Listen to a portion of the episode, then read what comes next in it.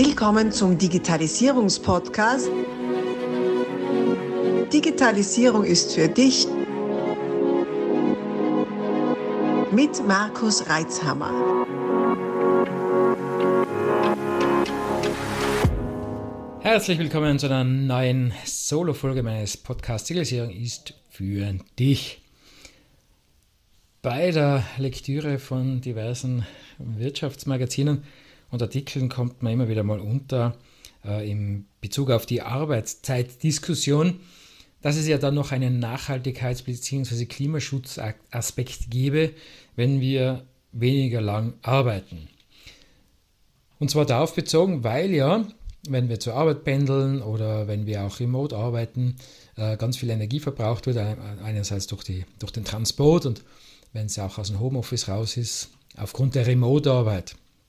Und das hat man, äh, hat mir, habe ich dann den Gedanken weitergesponnen und gesagt, ja gut, für mich zum, äh, zur, zur, zur, Erkenntnis kommen, das ist ja schön, wenn wir sagen, äh, wir machen jetzt keine Online-Sitzung oder wobei Online-Sitzungen mit Video natürlich viel Energie verbrauchen, äh, aber auch keine E-Mail schreiben oder äh, in unserer Remote-Workstation ähm, arbeiten oder was auch immer.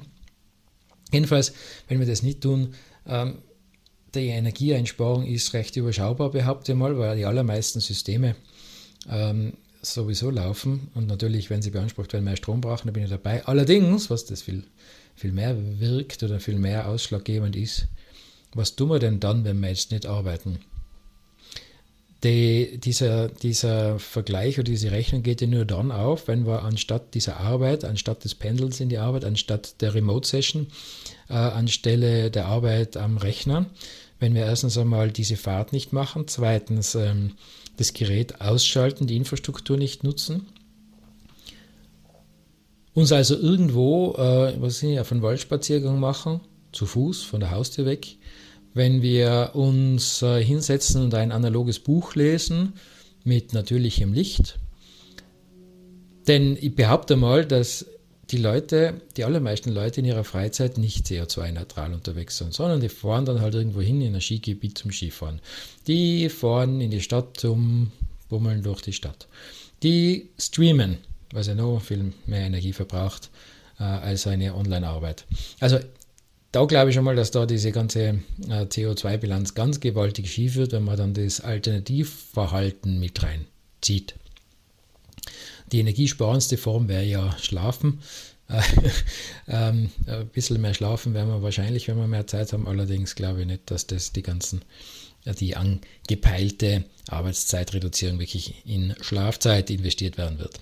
Also ähm, da finde ich, und das wird leider immer wieder mal gemacht, bei solchen sicher gut gemeinten ähm, Berechnungen, dass man hergeht, irgendwas runterbricht, zum Beispiel eben, was kostet, äh, wie viel CO2-Ausstoß habe ich in der Cloud, das auf den Kopf runterbricht und sagt, ja gut, wenn so und so viel weniger User das, äh, diesen und jenen Dienst nutzen, dann haben wir so und so viel weniger CO2-Ausstoß. Und das hakt es schon einmal technisch, weil ja nicht so ist, dass für jeden User da genau dieser, dieser, diese Anzahl an Energie verwendet wird, sondern es gibt ein gewisses Grundrauschen im wahrsten Sinne des Wortes, in jeder IT-Infrastruktur, die einfach vorgehalten werden muss, die man nicht ausschalten kann, äh, wenn gerade der Bedarf zurückgegangen ist. Weil auch wenn es nur einer nutzt, muss sie da sein. Und die muss halt auch so ausgelegt sein, dass, dass wenn sie 1000 Leute nutzen, auch funktioniert.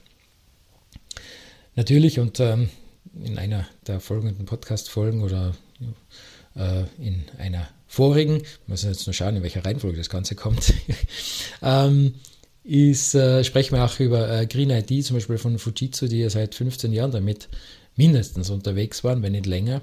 Vor 15 Jahren war ich zumindest mit ihnen viel unterwegs zu dem Thema, wo es noch eher den Leuten wurscht war.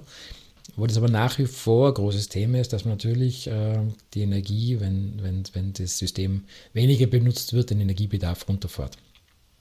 Und das macht ja Gott sei Dank inzwischen nicht nur Fujitsu so. Was dann auch noch dazu kommt, äh, es wird mit welchen äh, CO2-Parametern man da spricht. Wir in der IT brauchen ja vornehmlich elektrischen Strom als Energieträger. Natürlich die Frage, aus welchem Energiemix der äh, bereitgestellt wird. Also ich kann nur für unser Cloud sprechen, unser In-Cloud, die wir ja selber betreiben da in Innsbruck und wir sind in einem Rechenzentrum, das nicht nur ISO 27001 zertifiziert ist und extrem hohe äh, Sicherheitsstandards an den Tag legt, sondern welches auch rein über äh, nachhaltiger, zumindest aus österreichischer Definition nachhaltiger Energie betrieben wird, also Energie, die kein CO2 emittiert. Es gibt dann noch natürlich äh, für Notstrom einen Dieselgenerator und so, das stimmt. Äh, das, ein kleinen klein Disclaimer dazu. Ihr wisst, ich bin der, der sagt 100% gibt es nicht. Nur äh, das ist ja wirklich im Gesamtenergiemix selber schaubar, zumal wir ihn hoffentlich auch nie brauchen, äh, zumal wir auch zwei Wasserkraftwerke haben, die dieses äh, Rechenzentrum versorgen und somit wir sehr, sehr autark sind. Dann gibt es natürlich irgendwelche Rechenzentren, ich sage immer Djibouti, gell, das ist der Platzhalter für irgendwo die dann daneben ein Gas- oder Kohlekraftwerk stehen haben, ja, da schaut die CO2-Bilanz natürlich schon sehr schlecht aus. Also es hängt nicht nur davon ab, wie viel Strom ich brauche, sondern es hängt ja davon ab, woher der kommt, aus welchen Energiequellen der kommt. Es hängt ja davon ab, wie weit und äh, wirklich, wie weit ist jetzt dieses Rechenzentrum entfernt von meinem Arbeitsplatz, weil auch der Weg dorthin, also das Internet, braucht Strom und je länger der, Stro äh, der Weg ist, desto mehr Hops sind dazwischen, desto mehr äh, Energie geht auf dem Weg dorthin verloren. Abgesehen von Latenzzeiten, aber jetzt gehen wir wieder in die Technik. Also, ihr seht schon, ich glaube und ich unterstelle bei aller äh, überwiegend gut gemeinter Berechnung, dass diese Vergleiche hinken und dass man die nicht auf Einzelpersonen runterziehen darf und auf Einzelverhalten runterziehen darf, sondern wirklich auf das Verhalten einer Kohorte, auf das Verhalten einer einer Gemeinde, mindestens einer Region, eines Bundeslands oder sogar ganzen Staates bzw. der Europäischen Union, um da wirklich äh, schauen zu können, ob die diese oder jene Maßnahme tatsächlich auch Auswirkungen auf das Klima hat. Wenn man dazu kleinteilig äh, anfängt herumzurechnen, dann wird es eher in eine Nullnummer laufen und die Energie im Sinne jetzt nicht Strom, sondern Energie im Sinne von Ressourcen, Gedankenenergie ist verpufft, weil einfach das Ergebnis nicht eintritt, wie man sich das ausgedacht hat.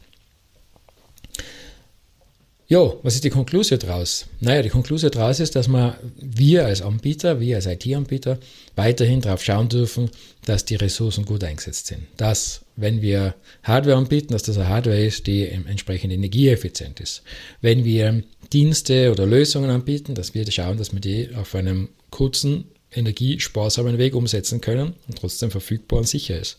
Wenn wir, so wie wir, eine Cloud anbieten, dass wir die sowohl energiesparend ausstatten, als auch in einem Rechenzentrum betreiben, das mit möglichst klimaneutraler oder überhaupt klimafreundlicher Energie versorgt wird und entsprechend auch äh, gut angebunden ist mit entsprechenden Möglichkeiten Energieversorgung.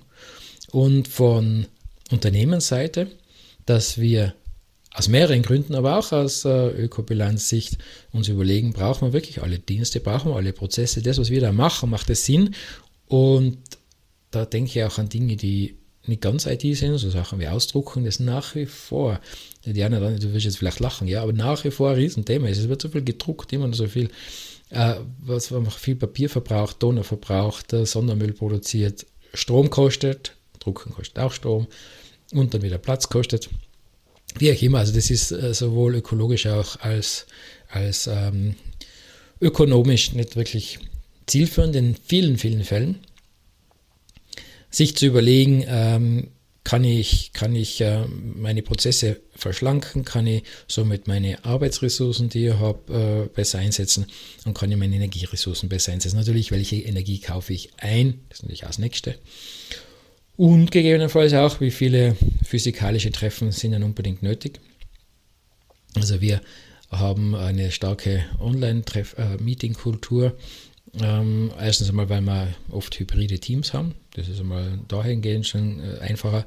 Andererseits, wir haben zum Beispiel keinen Besprechungsraum, ähm, sparen uns damit schon wieder Ressourcen ein, nicht nur äh, ökonomische, also sprich äh, Miete und, und, und Heizkosten, sondern auch ökologisch natürlich, weil Raum natürlich auch Energie Bedarf bedeutet, sei es zum Heizen, Kühlen oder einfach dafür, dass er geschaffen worden ist.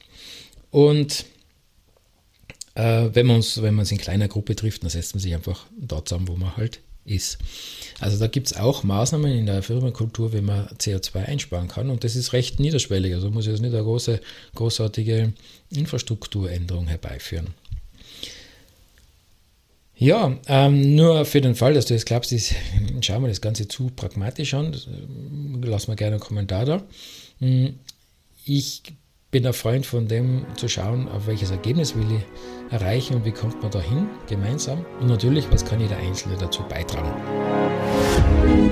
Abonnier doch gleich unseren Podcast und vergiss nicht, eine 5-Sterne-Bewertung zu hinterlassen. Bis dann, wenn es wieder heißt, Digitalisierung ist für dich mit Markus Reitzhammer.